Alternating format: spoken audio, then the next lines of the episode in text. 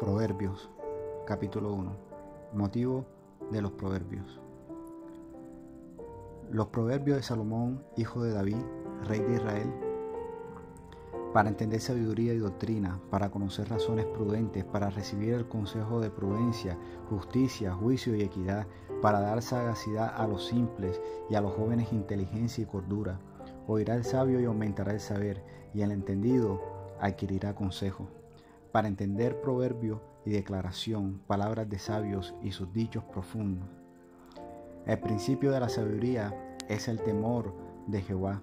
Los insensatos desprecian la sabiduría y la enseñanza.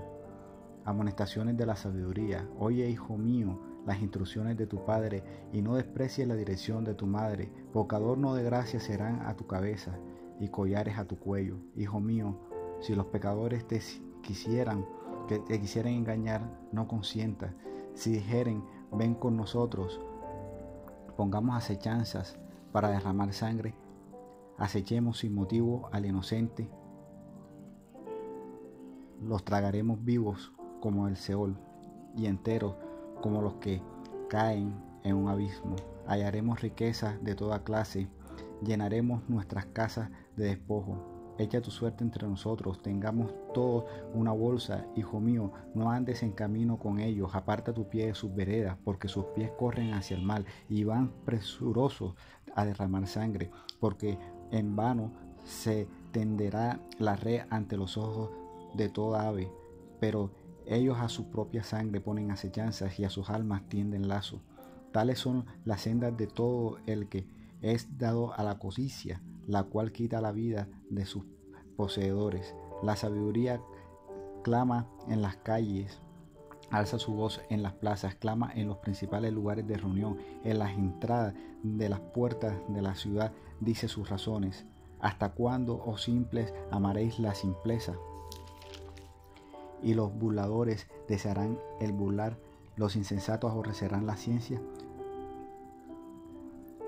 Volveos a mi reprensión. He aquí yo derramaré mi espíritu sobre vosotros y os haré saber mis palabras. Por cuanto llamé y no quisisteis oír, extendí mi mano y no hubo quien atendiese, sino que desechasteis todo consejo mío y mi reprensión no quisiste. También yo me reiré de vuestra calamidad y me burlaré cuando os viniere lo que teméis, cuando viniere como una destrucción lo que teméis y vuestra calamidad llegare como un torbellino. Cuando sobre vosotros viniere tribulación y angustia, entonces me llamarán y no responderé. Me buscarán de mañana y no me hallarán, por cuanto aborrecieron la sabiduría y no escogieron el temor de Jehová, ni quisieron mi consejo y menospreciaron toda represión mía. Comerán del fruto de su camino y serán hastiados de sus propios consejos, porque el desvío de los ignorantes los matará y la prosperidad de los necios los echará a perder mas el que me oyere habitará confiadamente y vivirá tranquilo sin temor del mal.